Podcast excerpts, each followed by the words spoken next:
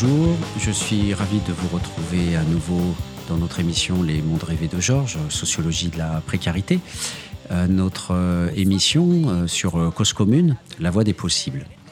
Alors aujourd'hui, on va un petit peu innover. Je vous propose classiquement d'entamer un débat dans quelques minutes avec notre invité du jour, Christophe Blanchard, sociologue, qui a rédigé une thèse sur les SDF qui sont accompagnés par des chiens.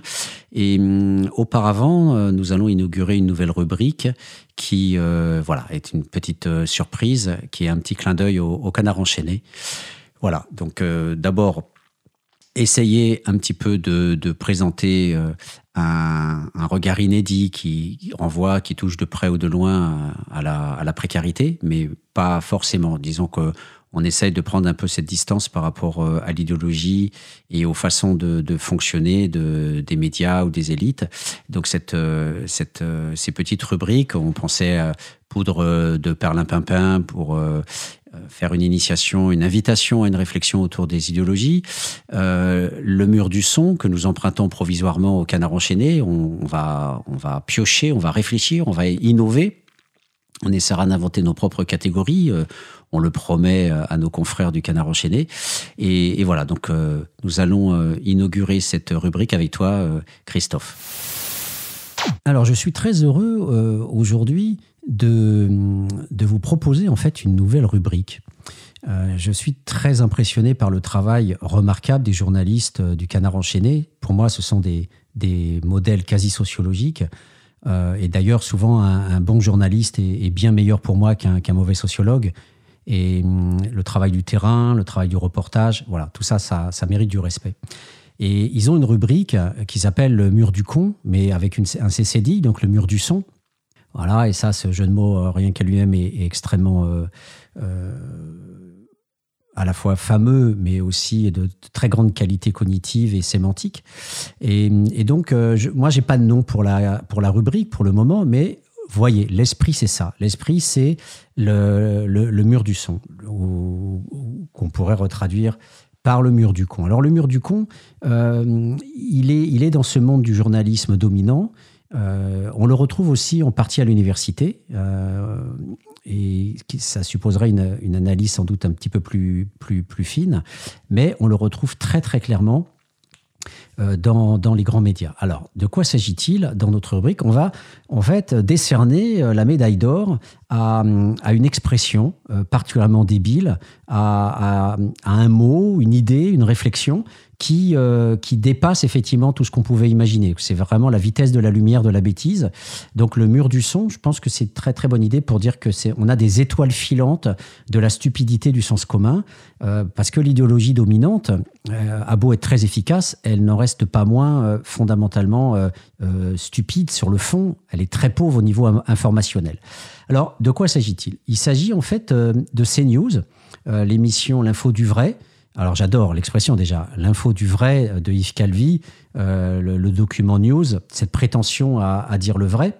Là aussi, on, en reparlera dans nos émissions euh, sur la prétention à dire le vrai dans le, monde journalistique, mais en tout cas, moi j'y crois, puisque euh, des magnifiques reportages par exemple, de Howard Griffin qui s'est déguisé en, noir euh, aux États-Unis dans les années 50.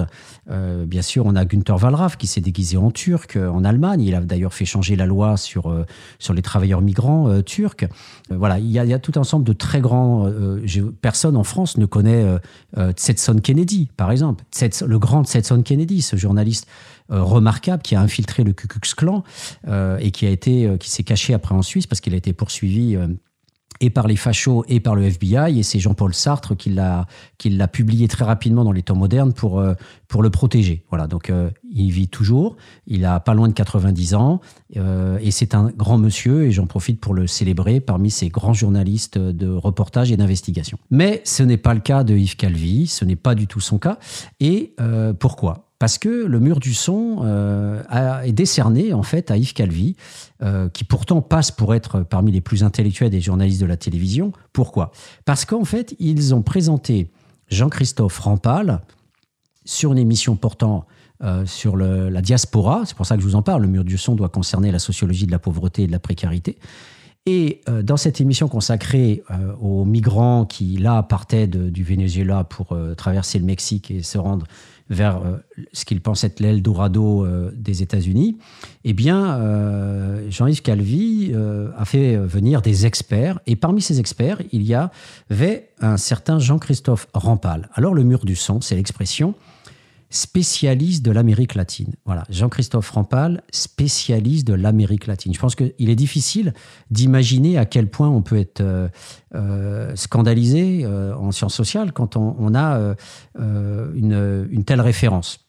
Et je, pense que quand on, ne prend pas conscience, en fait, on ne se rend pas compte de, des implications idéologiques de ce type d'expression, c'est qu'on est parfaitement aliéné et qu'on est justement pris par le système dominant. Alors de quoi?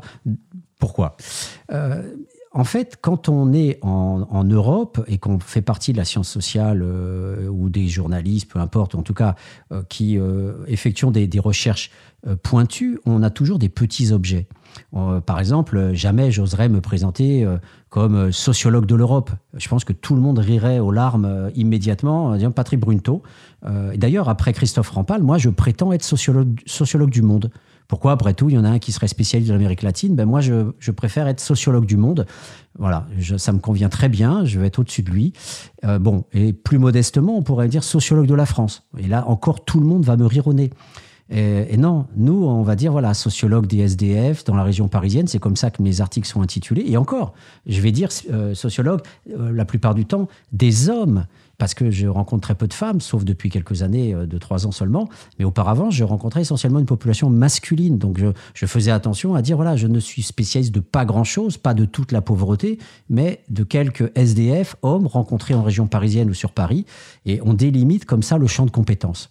Alors, Qu'est-ce qui fait la différence entre euh, des experts, des spécialistes qui sont triés euh, en fonction d'un domaine bien particulier de compétences et le fait qu'on ait ce, cette supercherie euh, abyssale, interplanétaire, sans que ça, ça élève des... Voilà. Alors en, fait, je pense que c'est la pensée néocoloniale impérialiste qui, qui, qui, en fait, a structuré ce type de pensée.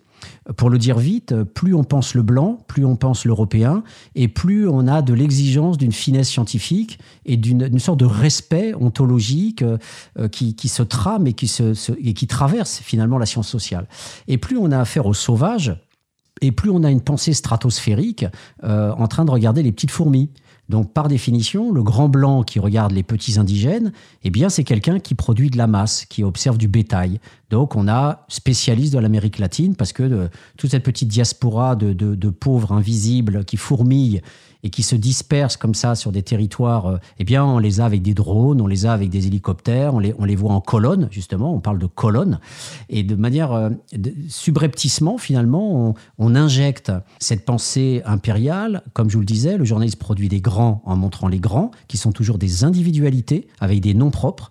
Et à l'inverse, tous ceux qui sont pauvres et qui en plus sont des indigènes, eh bien, on les produit comme des masses Hein, les fuyards, les migrants, euh, ceux qui traversent la, Méditerranée, euh, etc. Ça n'empêche pas de faire des reportages et d'avoir des portraits, bien sûr. Et, euh, ça serait trop facile si on avait ça. Mais le mot en tant que tel, l'expression en tant que telle, de spécialiste de l'Amérique latine, c'est-à-dire d'un continent, le mec, il est responsable, il est compétent sur un continent, donne à, voir à grands traits, hein, je prétends pas dire que le réel est 100% là-dedans, mais à grands traits, on a bien un traitement différencié du blanc euh, riche, les élites dont je, parle, euh, individualisées et qui ont un temps de parole euh, conséquent, et puis la plupart du temps des reportages où l'autre ne parle pas ou, très peu, juste quelques petits micro-trottoirs. C'est toujours le cas pour les pauvres, hein, les SDF et tout ça, c'est toujours des petits micro-trottoirs de quelques fractions de seconde, tandis que les autres viennent inviter sur les plateaux et vont, comme les invités sur BFM, là, à 8h30, le gars, il va parler pendant une heure. Bon, bah, le SDF, c'est un micro-trottoir, qui dure quelques petites secondes. Et donc, encore plus pour le barbare, l'indigène et le sauvage, euh, eux ont droit effectivement à, être simplement la, matière, euh, je dirais presque la proie, euh, de d'analyses faites par des spécialistes interplanétaires. Cause commune, cause-commune.fm. Christophe Blanchard, bonjour. Bonjour. Christophe donc va se présenter lui-même. on va pas faire un étalage de CV, mais en tout cas, il est sociologue ou anthropologue ou ethnographe ou tout ça en même temps. En tout cas, il est dans la science sociale. Il est maître de conf à Villetaneuse et il a, il y a quelques années, euh, rédigé une thèse euh, où il est l'unique, en fait, euh, chercheur en, France, à bosser sur les personnes qui, étant à la rue, ont, ont un compagnon. Voilà, un compagnon animal, un chien. Donc c'est effectivement quelque chose qui nous ramène d'emblée à une sorte de vision schizophrénique, puisque d'un côté, le cher toutou, c'est le toutou domestique de tous les gens du monde qui ont leur chien chez eux, etc. Donc, a priori, euh, euh, on est dans le bisounours. Et puis, on est radicalement à l'opposé de ça avec les affreux jeunes à piercing et à tatouage qui ont aussi leur chien et qui, là, effraieraient le bon citoyen qui voudrait rentrer chez lui et qui s'affronteraient à ces groupes à la mendicité agressive avec leurs chiens qui n'ont pas de muselière ou qui font peur. Voilà, donc qu'en est-il effectivement euh, nous, posons la question aux sociologues, effectivement, qu'en est-il Comment peut-on euh, arriver à, étudier euh, la place de cet animal qui à la fois traverse complètement la mémoire collective et puis qui en même temps peut être un, animal redoutable puisque, comme il le sait, il a été en Guyane, le chien dans la mentalité antillaise par rapport à cette passé, par rapport à ce passé colonialiste, le chien était l'instrument des maîtres et, et courait et courait bien plus vite que le marron, que le fuyard. Là-bas, on dit le marron. Et, dans les épreuves de marronnage, euh, on a un, roman euh, classique de Patrick Chamoiseau, euh, Le vieil homme et le molosse, où l'esclave va être euh, tout le long du roman euh, en proie à ses doutes. Euh, est-ce que je vais échapper au croc du chien? Est-ce que je vais arriver à m'enfuir sans qu'il me bouffe? Hélas, non, dans le roman, si je pense m'en souvenir correctement. Voilà. Et donc, on a ces deux figures hein, ambivalentes, le chien domestique, mais le chien tueur aussi. Et on sait avec l'armée allemande, avec les bergers allemands, etc. Donc, mais on avait aussi l'armée russe qui prenait des chiens pour se faire exploser à côté des chars d'assaut, des tanks. Oui, c'est ça. Donc on, a, on a voilà, des, des, visions controversées, des visions dualisées, antagoniques de, de, cet animal, de l'animal, du chien. Euh, donc voilà, moi je pars un peu de ce sens commun, là, j'ai pas fait de recherche particulière, je ne sais pas trop, mais en tout cas j'ai ces deux images qui me viennent à l'esprit et je me dis, voilà, comment tu t'es dépatouillé de, de, ça, sachant qu'on a rarement des, des, images aussi antinomiques sur une même figure. Voilà. Donc tu vas nous, nous, dire un petit peu déjà pour les auditeurs qui ne connaissent pas, euh, qui te connaissent pas et qui connaissent pas euh, ta thèse, voilà, que tu puisses un petit peu nous, nous présenter ton, ton, ton, pédigré, je dirais, et puis après on rentrera dans le vif du sujet avec des questions. Euh, bah merci Patrick, merci à toute l'équipe de Cause Commune pour, pour l'invitation. Alors moi je m'appelle Christophe Blanchard, je suis euh, docteur en sociologie et maître de conférence euh, à l'université euh, Paris 13 à Villetaneuse, maître de conférence en sciences de l'éducation.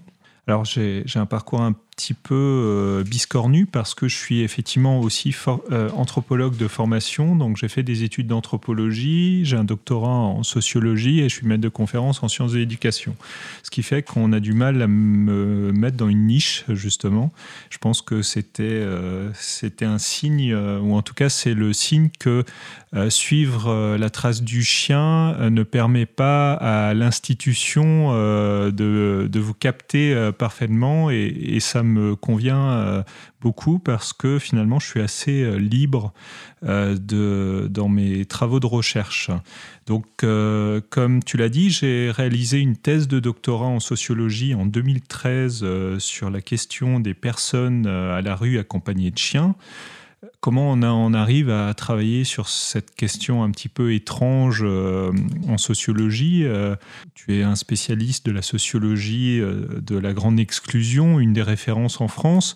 quand j'ai commencé, moi, à m'intéresser à cette ces questions autour de la grande exclusion et des personnes avec chiens, j'ai, à mon grand étonnement, remarqué que les spécialistes français, en tout cas, et, un petit peu anglo-saxons, étaient passer à côté d'un sujet pourtant qui, moi, me frappait quotidiennement, puisque en bas de chez moi, j'avais en permanence des regroupements de personnes marginalisées, accompagnées de chiens, et je me suis dit, mais pourquoi les sociologues qui s'intéressent à toutes les thématiques autour de la grande exclusion, qui s'intéressent aux euh, SDF, euh, à leurs addictions, qui s'intéressent à leur vie sexuelle, qui s'intéressent euh, à leur santé. Pourquoi ils ne s'intéressent pas à cette question un peu basique de savoir pourquoi ces individus ont des chiens.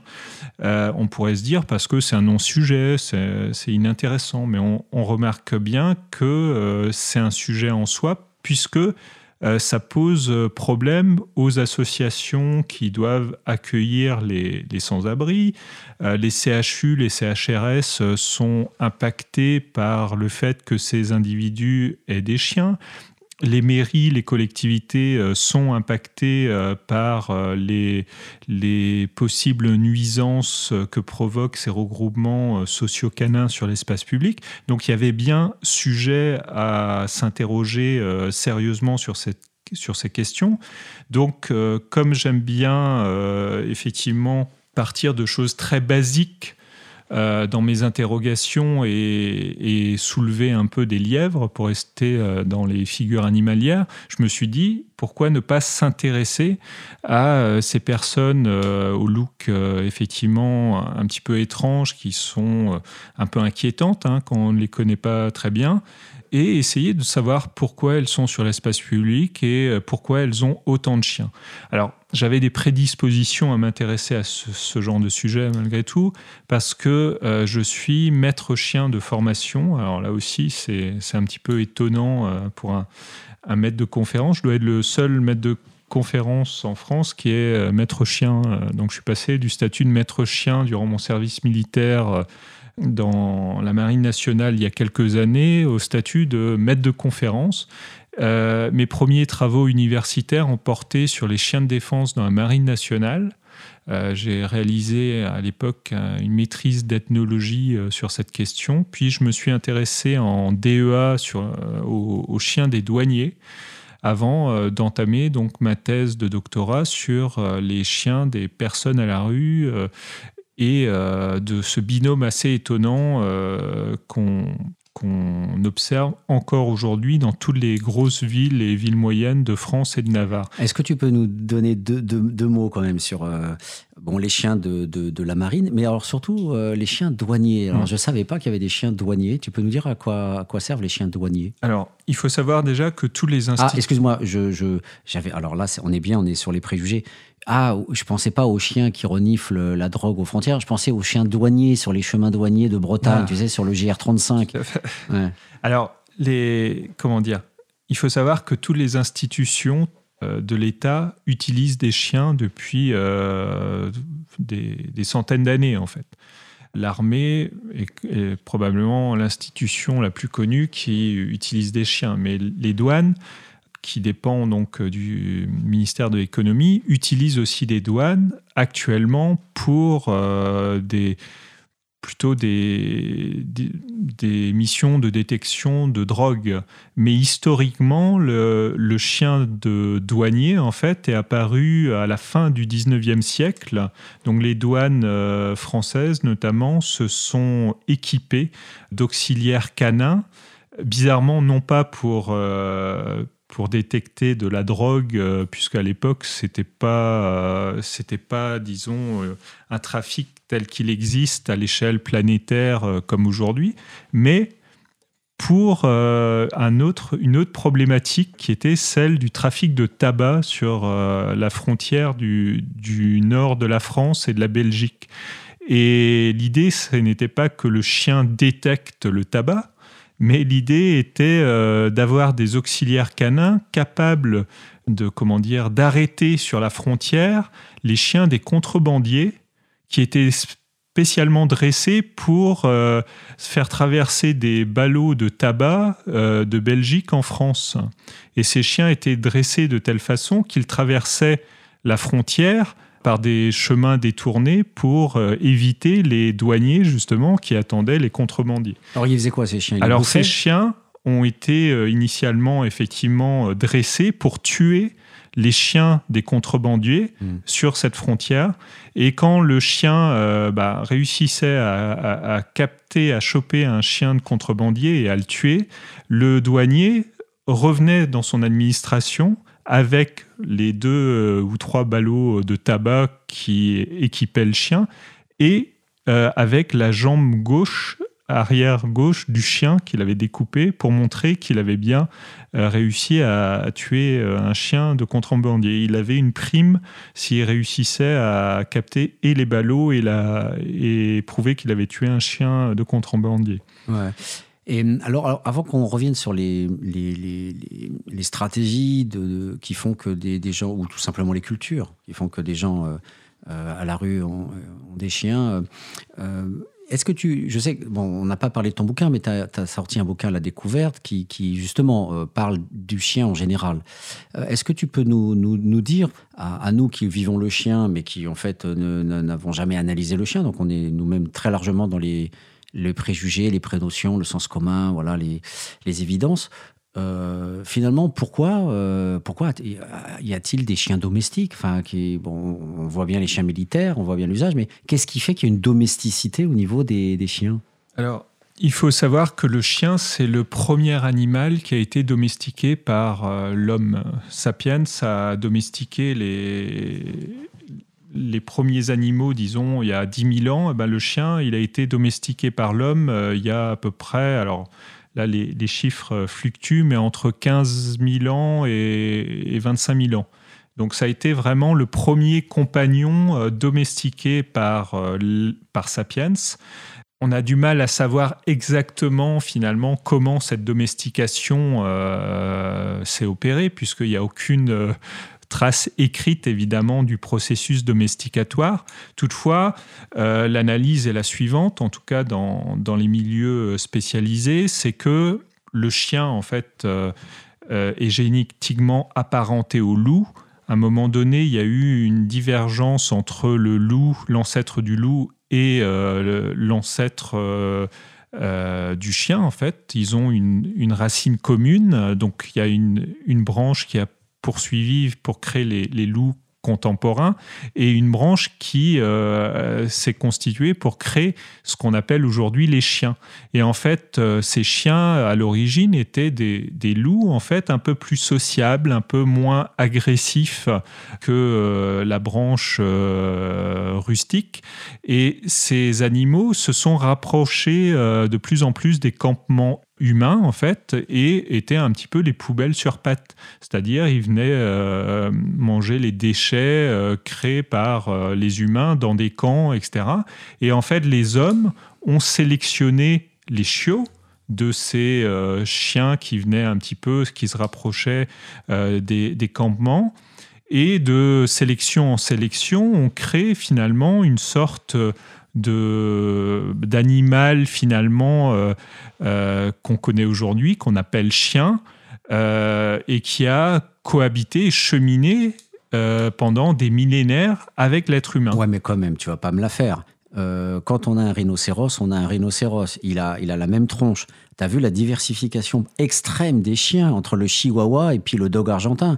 Donc, euh, hmm. comment en si peu de temps, en 10 000 ans, une telle diversification En fait, il n'y a pas eu une telle diversification en 10 000 ans. En fait, cette diversification, elle est encore plus récente. Elle a eu lieu en 200 ans à peine.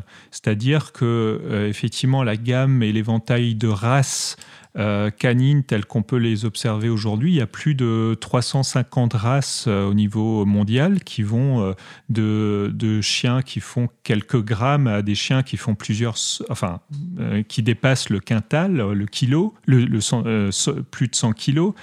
En, réalité, cette surdomestication est le fruit d'une sélection bien spécifique produite par l'homme avec euh, des, croisements permanents, etc. C'est-à-dire, euh, milieu du 19e siècle, on, arrive dans une maîtrise un peu plus euh, de la compréhension de l'ADN, pas de l'ADN, mais en tout cas des gènes, etc. Donc les éleveurs ont décidé de faire des croisements de différents morphotypes de chiens qui aujourd'hui conduisent à des, sortes de variétés extrêmement euh, étonnantes. Et c'est vrai qu'on a du mal à se dire le chihuahua euh, a un lien de parenté avec un loup, par exemple. Et pourtant, euh, génétiquement, c'est le cas en fait. Donc c'est les biologistes qui se sont amusés en fait à faire des, même pas les biologistes, des éleveurs, des éleveurs, euh, qui ont fait des croisements euh, très atypiques. L'être humain a toujours eu un impact sur son environnement et l'environnement du vivant pour euh, finalement euh, créer des choses euh, qui naturellement n'existaient pas. Et le chien est probablement l'animal le plus symptomatique de cette maîtrise de l'humain sur son environnement. Hmm. Alors, en, deux mots, parce qu'on va, hélas, on ne fait pas une émission généraliste sur les animaux, mais euh, pour essayer de comprendre aussi la sociabilité qu'il y a avec les, chiens qui seront aussi des chiens de rue finalement, euh, qui développent aussi des comportements bien particuliers. Et ça, c'est aussi super intéressant ce que tu développes dans ta thèse. C'est pas que les humains qui ont des comportements particuliers, c'est les chiens eux-mêmes qui, euh, vivant à la rue, n'ont pas les mêmes comportements que des chiens qui sont encastrés dans des appartements ou des maisons, avec leur jardin, etc. mais en, deux mots, qu'est-ce qui permet d'expliquer, grosso modo, qu'on ait inventé à un moment donné, socialement parlant, euh, un chien domestique? Euh, Sachant qu'il y a des, lapins, des, chats, etc. Il n'y a pas que le chien, mais en tout cas, mm. le chien est peut-être le plus euh, représentatif de ça. Alors, en fait, on n'a pas. Donc, il y, a souvent des confusions dans les terminologies. On n'a pas inventé un chien domestique. La domestication est un processus culturel euh, qui permet de, cohabiter et de travailler avec des animaux. Euh, par exemple, une vache est un animal domestique, euh, un chien est un animal domestique, une chèvre est un animal domestique. Donc il y a une fonctionnalité qui est cherchée lorsque on s'approprie des animaux qui à la base peuvent être des animaux euh, sauvages et par le temps long on arrive à les domestiquer. Euh, il y a des animaux qui sont indomesticables. mais là, je me suis trompé. En fait, j'ai pas le bon mot parce que je suis profane. Euh, en fait, c'est pas domestiqué, c'est euh, le, côté câlin, ouais, le côté compagnon. C'est pour ça. Non, mais mm. Mm. il est important quand même de rappeler que le chien, en tant qu'espèce, est un animal domestique. Toutefois, au fil du temps, et notamment durant les, dernières, les derniers 100 ans, il est passé du statut de chien domestique, c'est-à-dire euh, qu'on utilisait pour des fonctions bien particulières, euh, chien, de, chien de chasse, euh, etc. Il est passé du statut de chien domestique à celui de chien de compagnie. il y a 50 ans, euh, il était assez courant de trouver dans toutes les fermes de France et de Navarre des chiens à l'extérieur qui vivaient euh, dans une niche en permanence avec une chaîne dont la seule fonction était d'aboyer quand un intrus rentrait euh, dans la cour de la ferme. Il y a 50 ans, il y a eu une sorte de changement, un petit peu de paradigme vis-à-vis du relationnel qu'on avait vis-à-vis -vis de certains animaux, notamment du chien et du chat. Et le chien, tout comme le chat, ont commencé à rentrer dans euh, la famille, dans la maison. Et il est devenu euh, un animal euh, qu'on appelle aujourd'hui animal de compagnie, tout comme le poisson rouge en réalité. En France, c'est le pays européen où il y a le plus d'animaux de, compagnie, en fait, chien, chat, poisson rouge, etc. Et donc, ce changement de statut est lié à un, changement de sensibilité vis-à-vis euh, des animaux également. C'est-à-dire qu'on est passé d'une population très rurale, en fait, euh, qui existait jusque dans les années 50, à une population de plus en plus urbaine, dont le relationnel à l'animal et avec euh, le monde sauvage a changé. Et aujourd'hui, finalement, les seuls animaux avec qui on est en contact très régulier, finalement, sont nos chats, nos chiens et euh, pour euh, les citadins, peut-être les pigeons. Ok, une brève pause musicale avant de poursuivre notre euh, émission.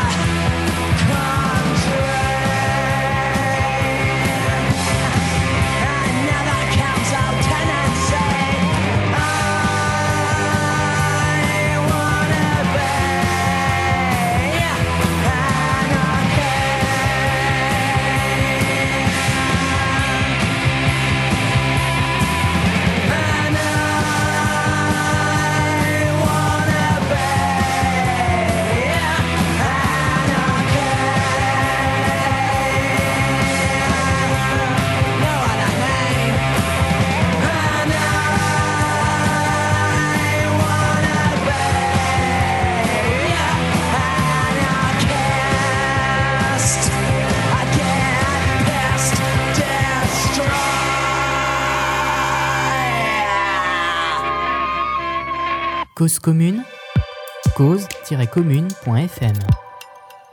Alors nous reprenons notre émission.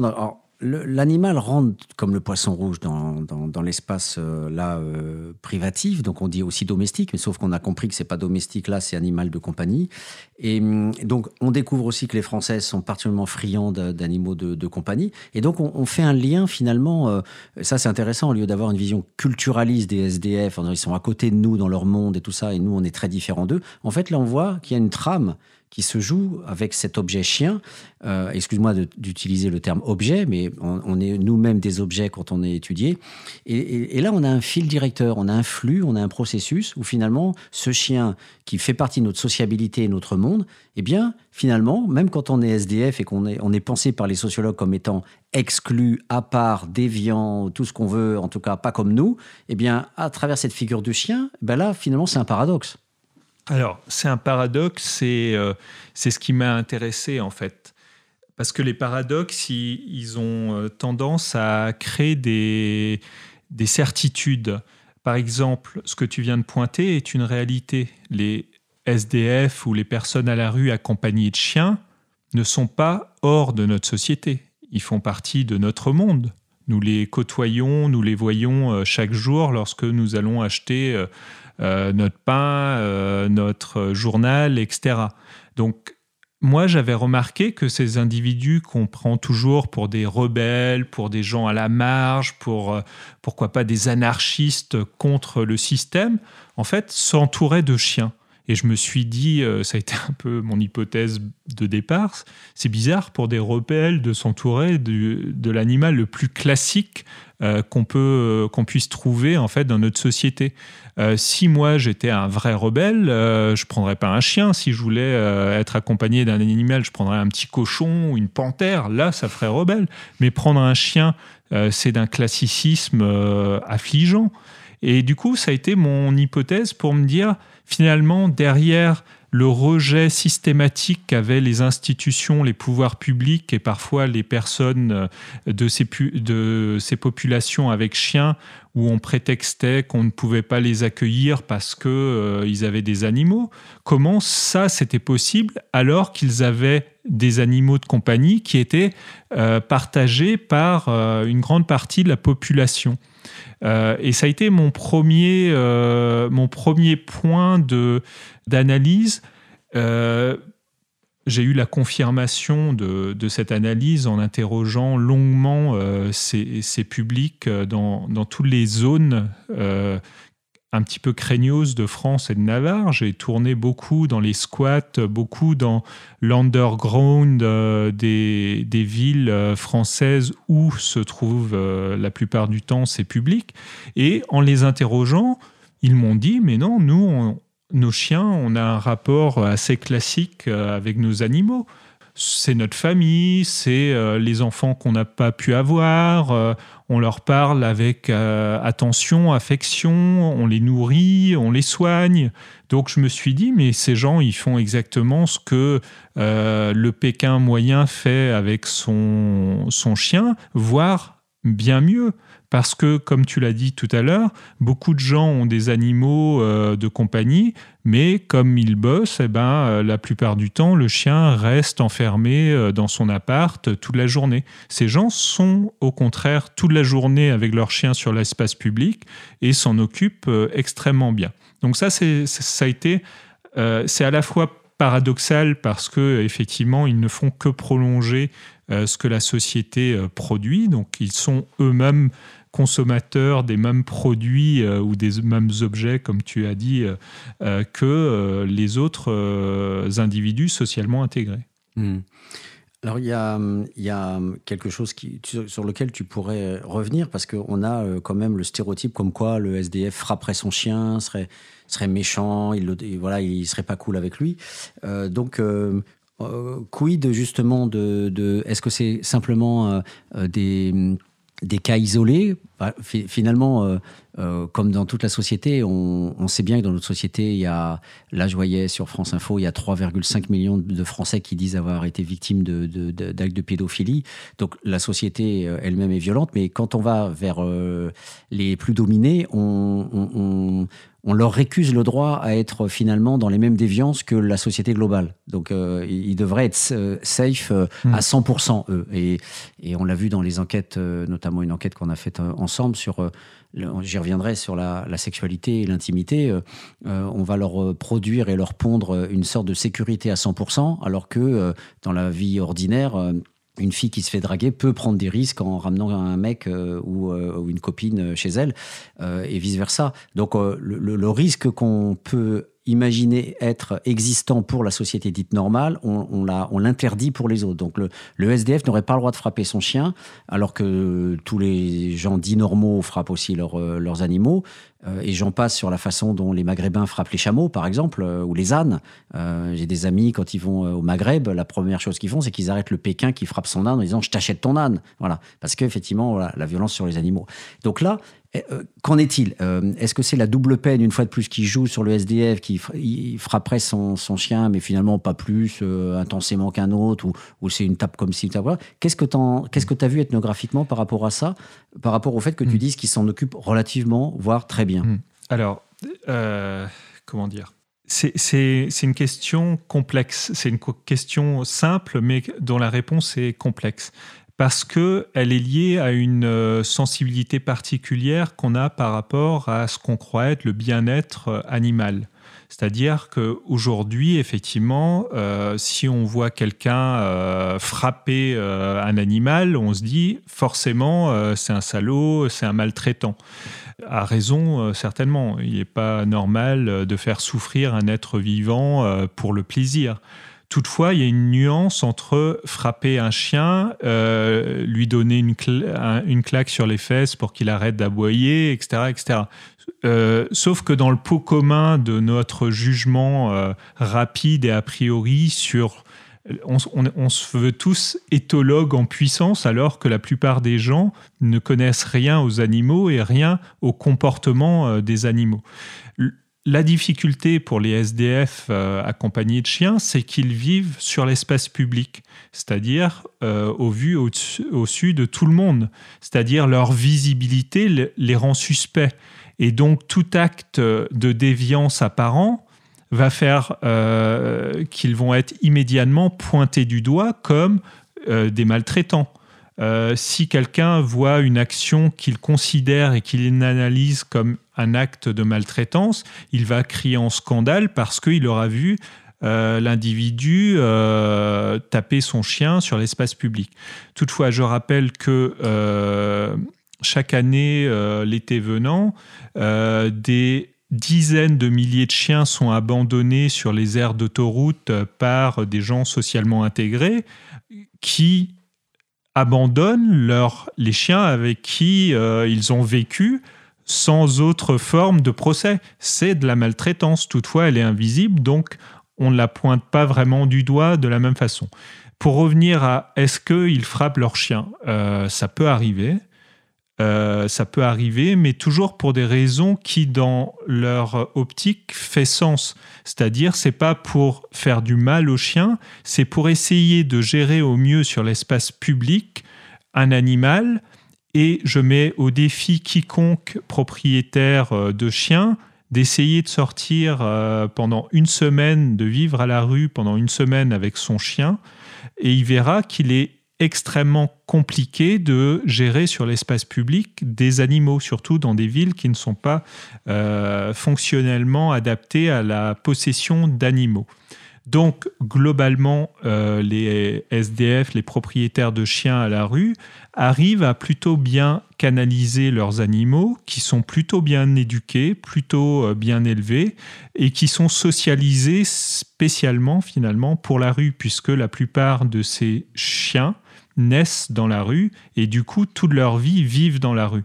Donc ils adaptent leur comportement à celui de leur maître et il est relativement rare au final, et je veux finir là-dessus par rapport à cette histoire de maltraitance, que les maîtres aient besoin de battre leur chien pour qu'il marche droit. En fait, le chien est socialisé de telle façon qu'il va marcher euh, euh, au pied du maître assez naturellement parce que toute sa vie, il leur a fait ça. Hmm. Ah oui, c'est un, un, phénomène de, de, socialisation réciproque. En fait, c'est très intéressant parce que le, le maître, en fait, euh, doit s'adapter à son chien pour le protéger contre les voitures, les passants, euh, les commerçants, etc. Donc, euh, il socialise son chien à la gestion de l'espace public par rapport à ce qu'il voit des nuisances que son corps à lui et son chien pourraient apporter. Et puis, euh, inversement, euh, le chien lit aussi, lui, euh, le corps de son maître dans l'espace public et non pas dans un appartement. Donc, il le voit fonctionner à côté d'autres individus, à côté d'autres personnes qui s'approchent ou pas. Donc, il y, a une sorte de socialisation réciproque. Une socialisation et une coéducation. C'est-à-dire que le chien s'éduque au contact de son maître des autres propriétaires de chiens et des autres chiens. C'est-à-dire que le chien va euh, réguler son comportement sur euh, celui du groupe. Et du coup, il va s'auto-éduquer presque ou s'éduquer euh, au, contact des autres chiens et des autres maîtres. Donc l'éducation est collective dans la rue, l'éducation canine est collective. Et le maître, lui aussi, bizarrement, va s'éduquer au contact de son chien parce que euh, parmi les publics euh, que j'étudie, mes informateurs sont la plupart du temps des, des gens assez jeunes, en fait, euh, qui ont eu des ruptures sociales et familiales extrêmement fortes. beaucoup sont affectivement carencés, ont eu des ruptures multiples, etc. Ce qui fait que lorsqu'ils sortent euh, à 18 ans euh, de, de, l'ASE, en fait, ils ont qu'un fantasme, c'est pouvoir vivre euh, à l'extérieur, dans la rue, parce que ils ne veulent plus de contraintes institutionnelles. Et quand ils commencent à s'entourer de chiens, le chien va être une sorte de bouée d'apprentissage de, pour apprendre finalement aussi des choses sur eux-mêmes, sur leur capacité à se, projeter affectivement, euh, sur leur capacité à aimer, sur leur capacité à éduquer un autre être vivant. Euh, et finalement, il y a toute une phase d'apprentissage et d'éducation à leur humanité qui passe et qui transite par le chien. Hmm. Alors ça me fait penser à tout ce qui se développe aussi dans le travail social euh, et, je tiens à rendre hommage euh, en passant à cet homme extraordinaire que tu as connu qui est en Bretagne et qui euh, a accompagné combien de, jeunes ou de moins jeunes sur leur parcours justement brisé en les, en les faisant venir dans sa ferme Hein, euh, et, donc, euh, je sais que c'est une plaie aussi béante pour toi parce que c'est un de tes amis et c'était un paysan. Il n'avait pas de formation dans le travail social et il, il, hébergeait comme ça des jeunes ou des moins jeunes rejetés de toutes les structures. Et lui, il les faisait venir dans sa, dans sa ferme où les gens pouvaient s'occuper d'un cheval ou d'un chien ou d'un chat ou d'une poule. En tout cas, il y avait ce, lien qui se, qui, qui, voilà, qui, qui alors ça a été réintégré dans le travail social, ça de, aussi euh, classiquement. Euh, il y a aujourd'hui des fermes de réinsertion par les chevaux, par, voilà, je sais pas par les chiens, mais en tout cas par les chevaux. Mmh. Est-ce que tu es au courant euh, que ça existe à, travers les chiens? Alors le comment dire ce dont tu parles effectivement donc le, la mmh. personne dont tu parles s'appelait Jean-Joseph Gouez et, il était euh, effectivement, euh, c'était un ancien paysan qui avait monté euh, dans sa ferme en fait, qui était devenu, sa ferme était devenue un lieu de vie en fait, dépendant de l'ASE, c'est-à-dire l'ASE, l'aide sociale à l'enfance, lui euh, positionnait dans sa structure des tas de jeunes qui, euh, qui étaient vraiment des jeunes en, très très grande souffrance et en très grande difficulté. Et euh, Jean-Jo s'appuyait sur toute la ménagerie qui constituait sa ferme, comme tu l'as dit, des ânes, des chevaux, des poules et des chiens, pour essayer de procéder à une sorte de travail social avec quelques-uns de ses collaborateurs qui étaient travailleurs sociaux, pour accompagner en fait pour être dans une démarche d'accompagnement social spécifique avec ces, euh, ces, jeunes qui étaient en très grande euh, souffrance euh, psychique souvent et, et souffrance sociale. Aujourd'hui, il existe beaucoup d'initiatives qui s'appuient sur ce qu'on appelle la médiation animale pour essayer euh, d'avancer aussi socialement avec les gens fragilisés, qu'ils soient jeunes, qu'ils soient vieux, euh, qu'ils soient handicapés. Euh, ça se fait de plus en plus.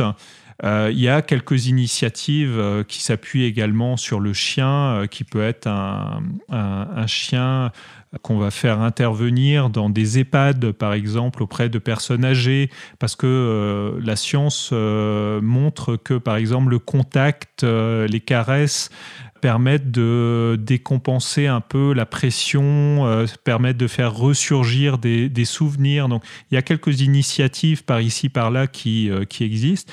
Et je tenais à préciser en fait qu'au sein de mon université à Paris 13, je suis responsable d'un diplôme universitaire, d'un DU qui s'appelle médiation animale, où on forme justement des professionnels euh, du monde social ou médico-social justement à cette prise en compte de l'animal dans les établissements pour aider les travailleurs sociaux à avancer avec leurs usagers, avec leurs patients et avec euh, les personnes qu'ils accueillent.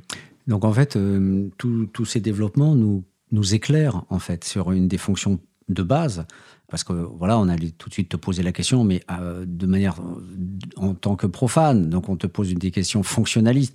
À quoi sert le chien? Voilà, pourquoi les SDF ont-ils des chiens? Tu nous donnes un premier élément de réponse, c'est-à-dire qu'en fait, paradoxalement, le chien redonne de l'humanité et c'est une socialité euh, croisée très complexe dans la rue avec d'autres chiens, d'autres SDF, avec son maître, etc. Et avec les passants. Voilà, il y a toute une vie sociale qui se développe et qui et qui permet voilà de comprendre finalement une, une dialectique extrêmement euh, intéressante euh, autour, euh, autour de, de l'animal et, de son maître. Est-ce que tu peux nous, nous, décrire d'autres, excuse-nous d'être aussi fonctionnaliste que ça, tu vois, on est dans les causalités, d'autres, d'autres intérêts. Voilà, à quoi, on pense tout de suite à la protection physique, par exemple. Alors, Évidemment, comme tu le sais mieux que quiconque, la vie à la rue, c'est euh, c'est pas une sinécure, c'est un monde de violence, de danger permanent. Mieux vaut ne pas être une femme à la rue, euh, mais mieux vaut parfois ne pas être un homme faible à la rue non plus. Euh, les agressions euh, physiques, les agressions sexuelles euh, sur les femmes ou les hommes sont des réalités malheureusement quotidiennes et encore plus extrêmes dans la rue parce que les prédateurs sont omniprésents et tout-puissants. il est évident qu'avoir un, voire deux chiens quand on est à la rue protège de fait les individus et notamment les jeunes femmes qui sont souvent accompagnées de deux, trois chiens euh, ça évite effectivement, ou en tout cas, euh, ça permet d'anticiper les éventuelles agressions. Le chien sert aussi euh, de choses très fonctionnelles. Hein. C'est un chauffage sur pattes, c'est-à-dire l'hiver, il est, il est courant que les gens dorment avec leur chien dans leur duvet, etc. Donc le chien réchauffe les, les personnes. Le chien radiateur. Le chien radiateur, effectivement. Euh, le chien, ça permet aussi de faire du lien, en fait, euh, à l'autre. J'ai constaté que les gens qui faisaient la manche sans chien gagnaient tendanciellement beaucoup moins que ceux qui faisaient la manche avec chien.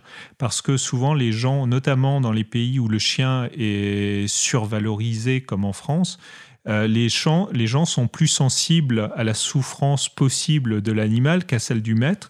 Et du coup, faire la manche avec un chien rapporte beaucoup plus euh, de thunes que euh, sans. Donc ça, c'est des raisons fonctionnelles, mais ces raisons fonctionnelles n'expliquent pas les raisons pour lesquelles ils prennent des chiens. Souvent, il y a beaucoup de gens un peu néophytes euh, que j'interroge qui me disent mais ils prennent des chiens parce que ça leur permet de ne pas être euh, pris par la police, par exemple parce que le chien, euh, c'est difficile quand il y a un chien pour la police d'interpeller un mec euh, à la rue avec un chien. Ben, c'est un peu de la connerie parce que en réalité, euh, le chien est tellement encombrant dans le parcours quotidien des, des, de ces individus que s'ils prenaient un chien juste pour pas être interpellé par la police, ce serait vraiment des, des abrutis parce que Justement, quand vous avez un chien et que vous êtes SDF sur la rue, euh, vous êtes en permanence contrôlé justement par la police, puisque vous êtes doublement suspect. Vous êtes suspect d'être euh, sans-abri et vous êtes suspect d'être un sans-abri accompagné de chien. Donc, le côté fonctionnel n'explique pas la raison profonde de pourquoi ils ont des chiens. En fait, ils ont des chiens parce que dans la rue, il y a tout un processus, un dispositif symbolique qui se met en place.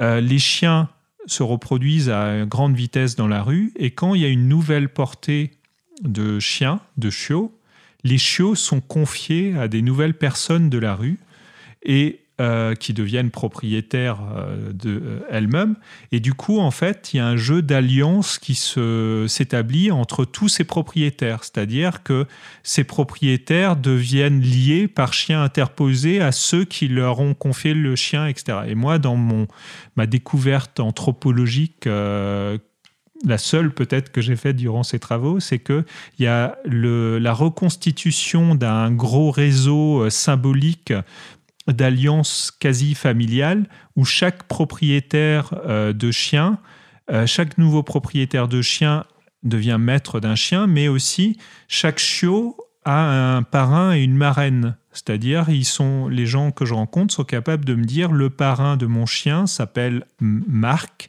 euh, la marraine de mon chien s'appelle Bénédicte, etc. Donc, ce groupe qu'on croit un groupe totalement déstructuré, en réalité, est un groupe extrêmement structuré où l'alliance se fait, comme chez les nuaires, par exemple, se fait par animal interposé. Sauf que l'animal en question, euh, c'est pas une vache, euh, c'est un chien. Merci beaucoup, Christophe. On va faire encore une petite pause.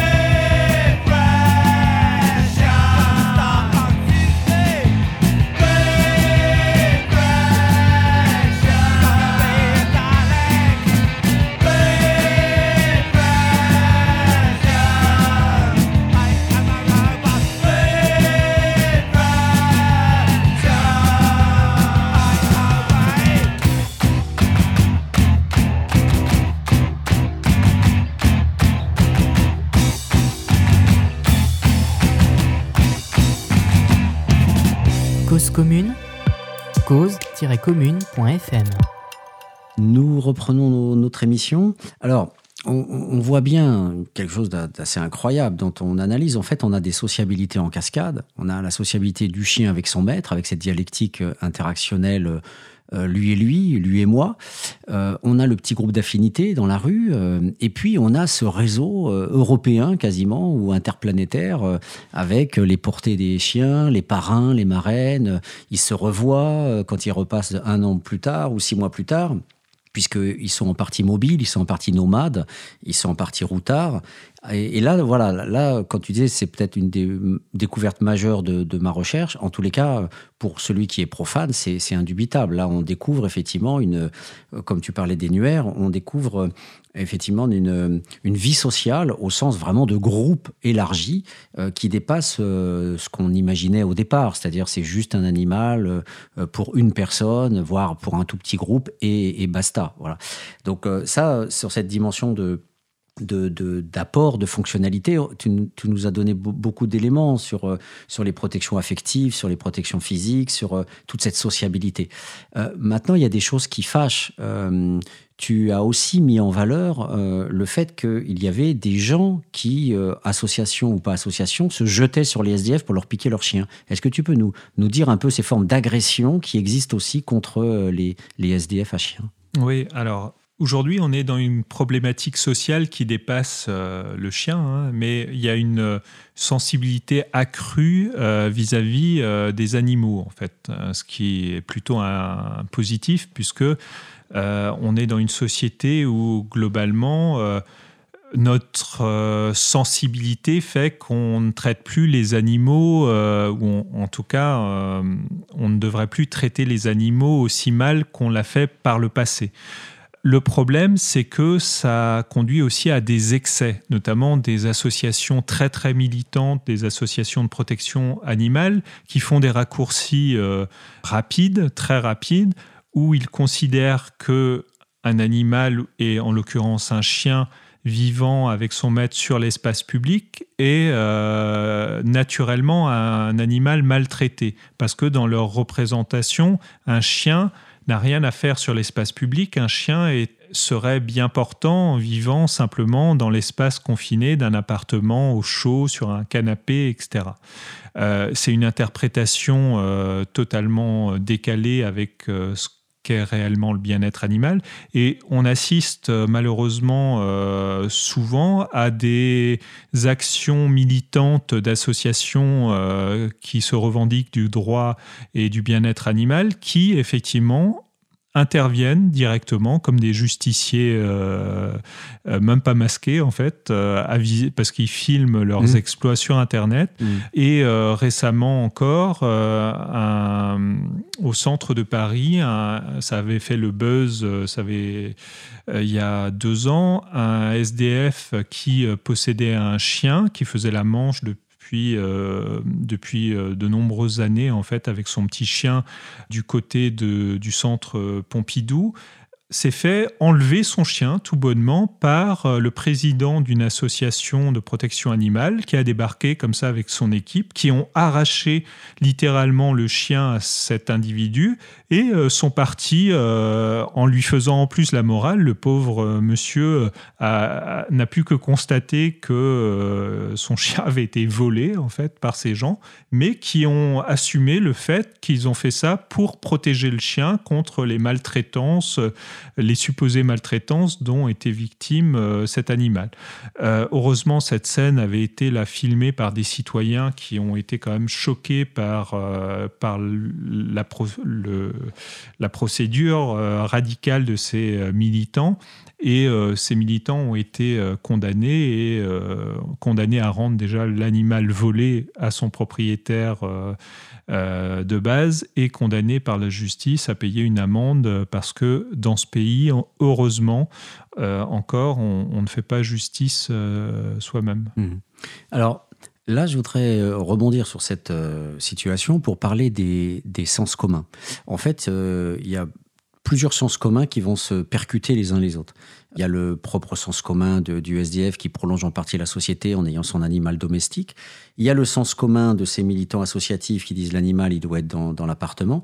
Et puis il y a le sens commun de l'État qui, paradoxalement, alors que le chien fait partie de la mémoire collective et de l'histoire collective, et alors même que la plupart des, des SDF l'ont 24-24 ils s'en occupent euh, en, famille et en les soignant, etc., eh bien, paradoxalement, ce sens commun-là n'est pas pris en compte par l'État. Et le sens commun de l'État, ça va être tu n'auras pas droit à faire venir ton chien dans les foyers. Et d'ailleurs, tu n'auras pas droit à euh, observer la construction d'immeubles neufs, euh, de foyers neufs, où, euh, où tu pourras faire venir ton chien. Et au, mieux, quand les gens peuvent avoir leur chien, les chiens sont laissés dans des chenilles, ce qui est une violence supplémentaire, puisque les gens vivent 24-24 avec leur chien. Et donc, du coup, la séparation peut être traumatique et pour la personne et pour le chien. Donc, il y a vraiment une, un bêtisier qu'on pourrait, qu'on pourrait même écrire, enfin, tellement c'est absurde est euh, tellement la non prise en compte de la, de la vie des gens, de leur mode de fonctionnement, et la le dernier des soucis de l'État. Enfin, autant on va s'occuper de la chemise d'un directeur des ressources humaines et en faire le buzz à la télé pendant des mois pour un pauvre type qui a eu sa, sa, chemise arrachée. Euh, et, et, voilà, une chemise, quoi, une chemise. Et les mecs ont été licenciés pour ça. Eh bien, en retour, euh, on va effectivement séparer, euh, bien sûr, euh, on le sait pour l'ASE euh, des, des, mères avec leurs enfants, avec les signalements. Parfois c'est justifié, parfois ça, ça l'est beaucoup moins. Et, là aussi, on fera une émission là-dessus parce que c'est une des grandes poches de maltraitance de l'État, comme étant une poche aussi de protection. Mais voilà, ça fera débat, on en reparlera une autre émission. Mais pour les chiens, comment t'expliques cette vacuité euh, euh, alors même que beaucoup de gens ont des chiens dans la rue euh, et, qu'il y ait aussi peu de prise de conscience de la nécessité de faire un accompagnement spécifique c'est, le troisième grand point, effectivement, de, la problématique autour du sens commun, finalement. Tu l'as bien, tu l'as bien précisé. Mais sauf que ce sens commun, c'est pas le sens commun de l'État, en fait. C'est le sens commun des associations qui prennent en charge ces publics. Parce qu'en réalité, l'État ne dit pas euh, qu'un SDF euh, n'aurait pas droit euh, d'avoir des chiens, etc. Le SDF en question, et c'est ça aussi que j'essaye de montrer dans mes analyses, c'est un propriétaire de chiens. C'est propriétaire. Moi, je suis très sensible au, terme propriétaire parce qu'il est fonctionnellement propriétaire de son animal, il a les papiers, etc. Et quand il crée une nuisance, je peux t'assurer que là, tout le monde euh, retrouve celui qui a créé la nuisance parce qu'on se retourne vers le propriétaire de l'animal.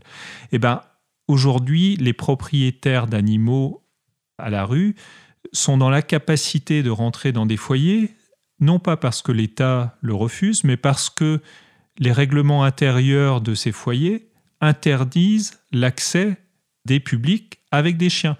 Donc, ce sont des travailleurs sociaux qui prennent, euh, donc les directions la plupart du temps, qui prennent l'initiative de refuser l'accès sous des prétextes souvent euh, totalement arbitraires et, fallacieux, qui sont l'hygiène, qui sont euh, le risque pour l'ensemble du groupe, qui sont, etc., etc.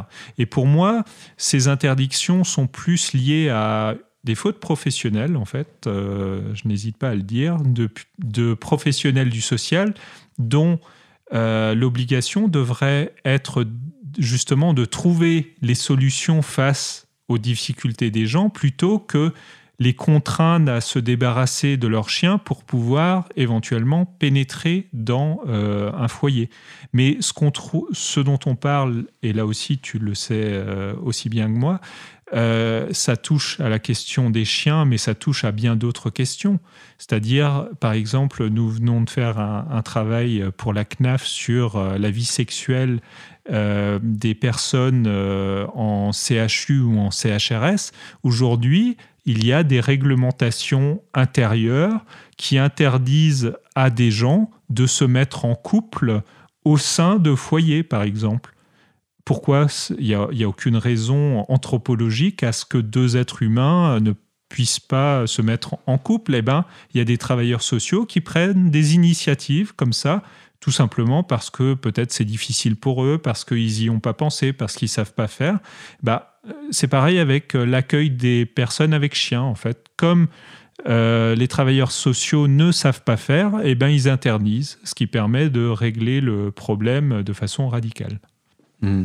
Alors, j'aime beaucoup utiliser l'expression double peine, en fait, euh, quand on parle de ça, parce que euh, tu es, déjà pauvre et, à la rue, et en plus, tu dois subir euh, des, des, sanctions liées à des infractions proprement sociales qui reposent que sur les représentations des, des intermédiaires du social. Donc, j'ai peur ou je sais pas faire, donc tu, tu ne fais pas. Et hum, comment, comment, comment on pourrait aller plus loin justement dans, l'explication?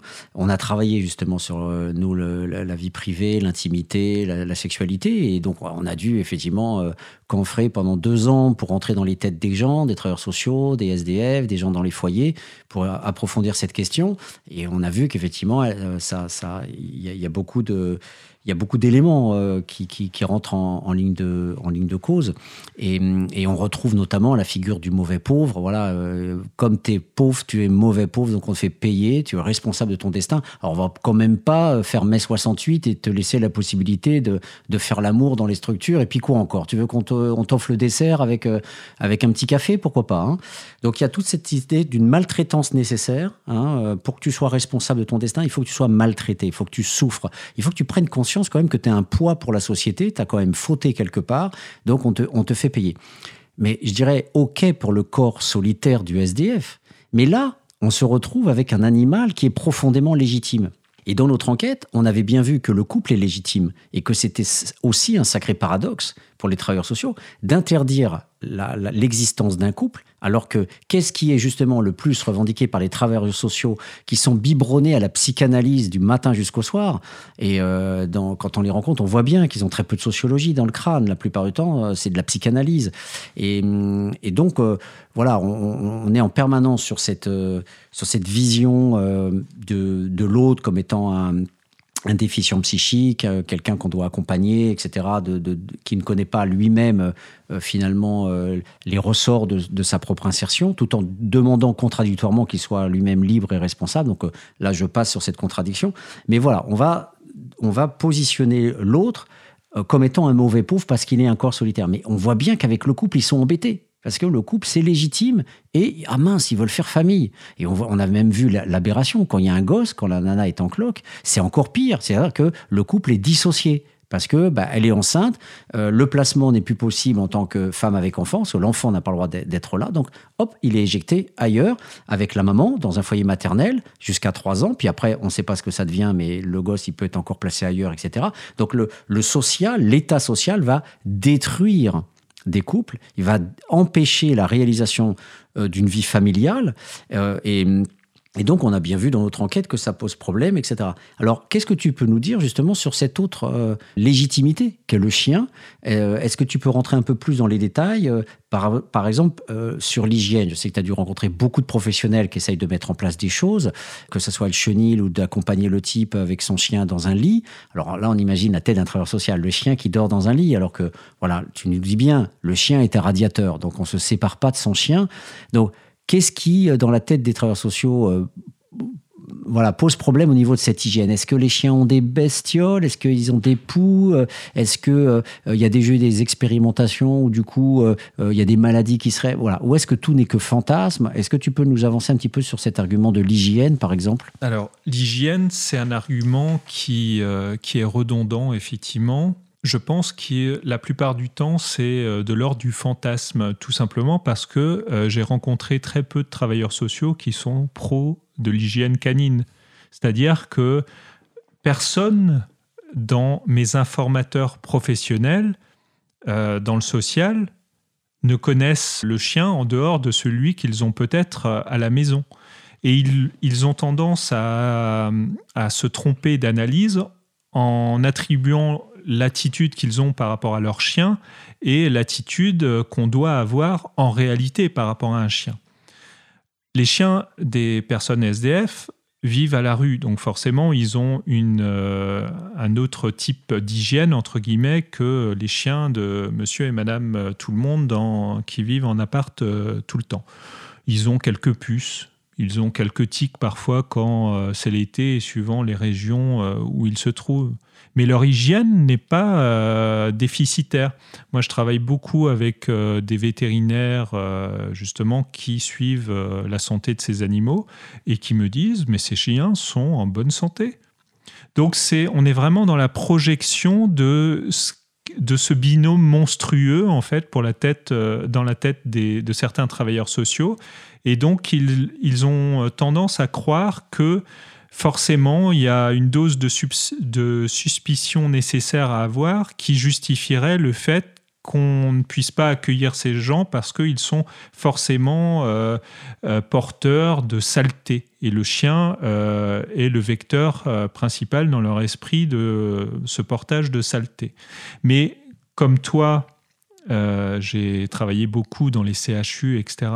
Quand on rentre dans un CHU, qu'est-ce qui nous frappe immédiatement C'est l'odeur terrible.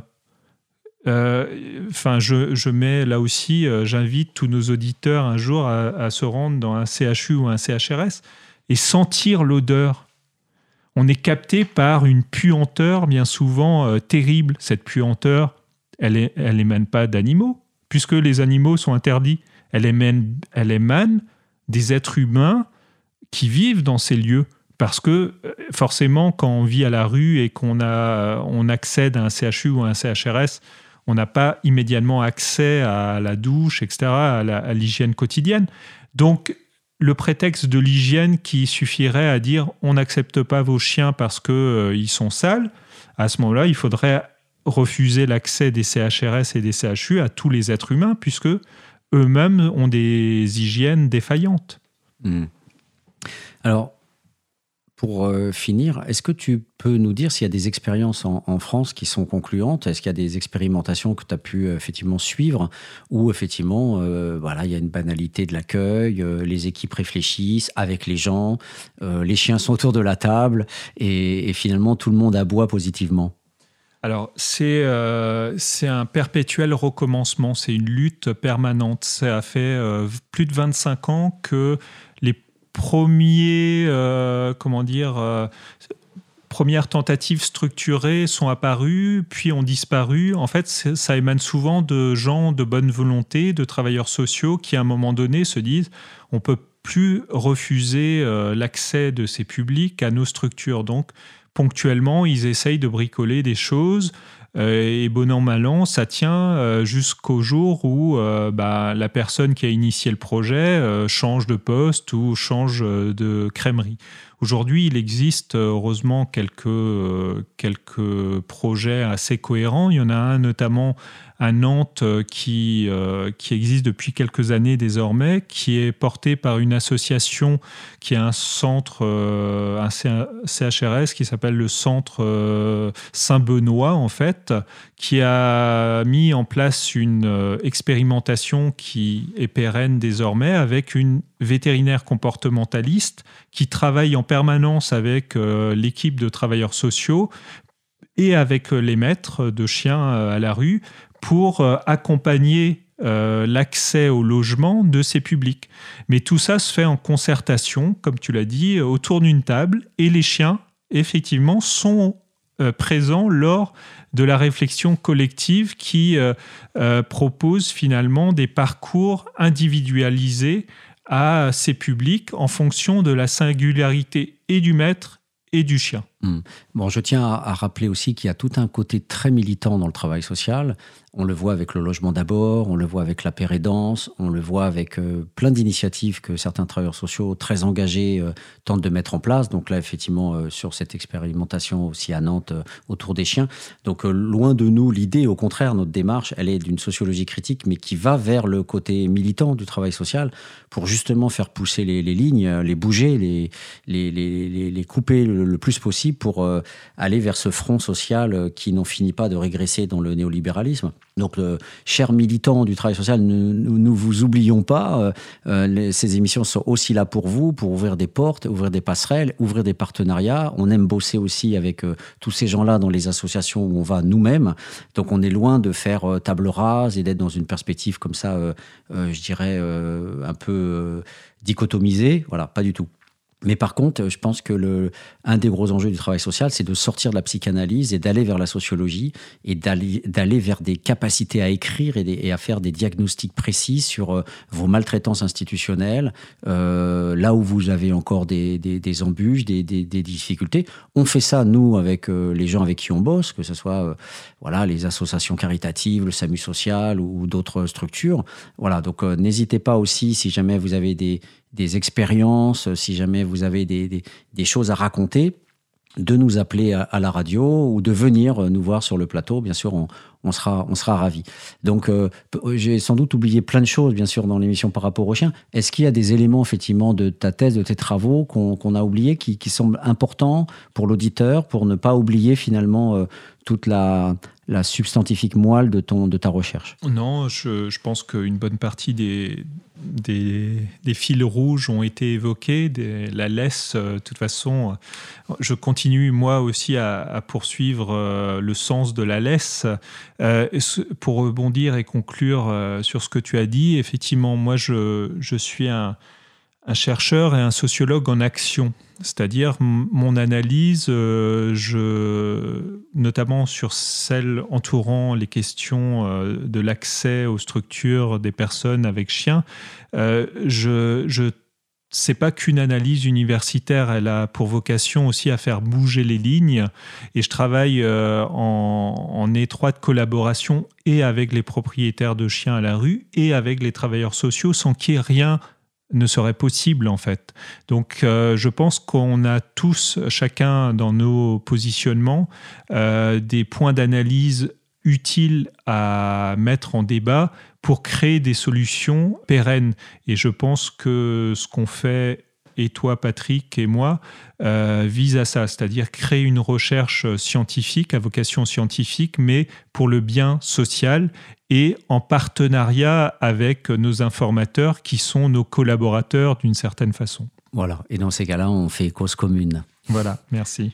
Merci Christophe à toi pour ces belles analyses. Ça nous donne effectivement un regard très très peu euh, exploré, le chien et, le SDF. Donc euh, merci à toi encore, merci à Olivier et donc euh, bonne journée à vous. Au revoir.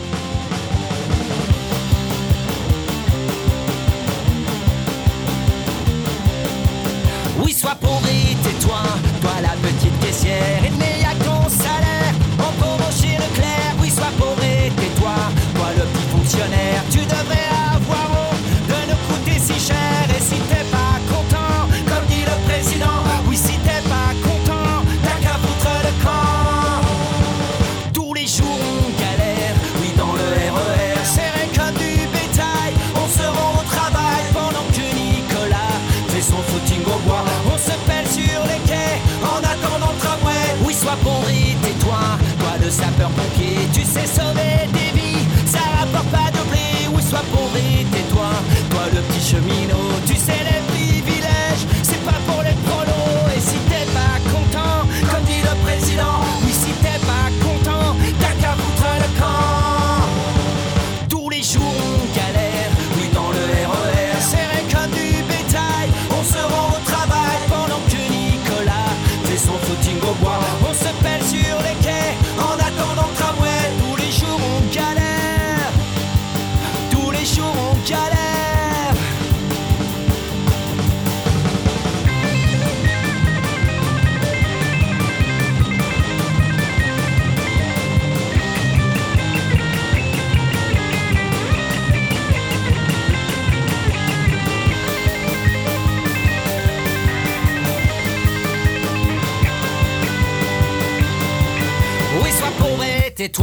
toi la petite infirmière, on te les paiera jamais. Tes heures supplémentaires, oui, sois pauvre et tais-toi. Toi la petite Kaira, fume ta marijuana et surtout bouge de là. Et si t'es pas content, comme dit le président, oui, si t'es pas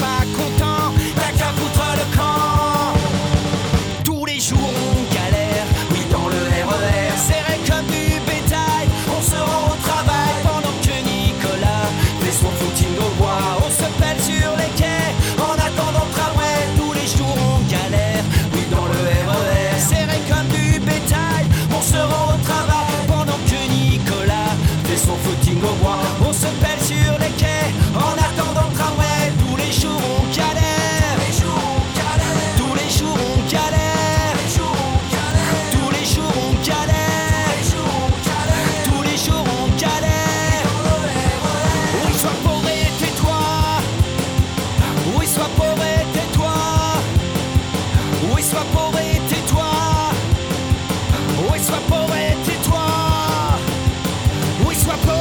Cause commune, cause-commune.fm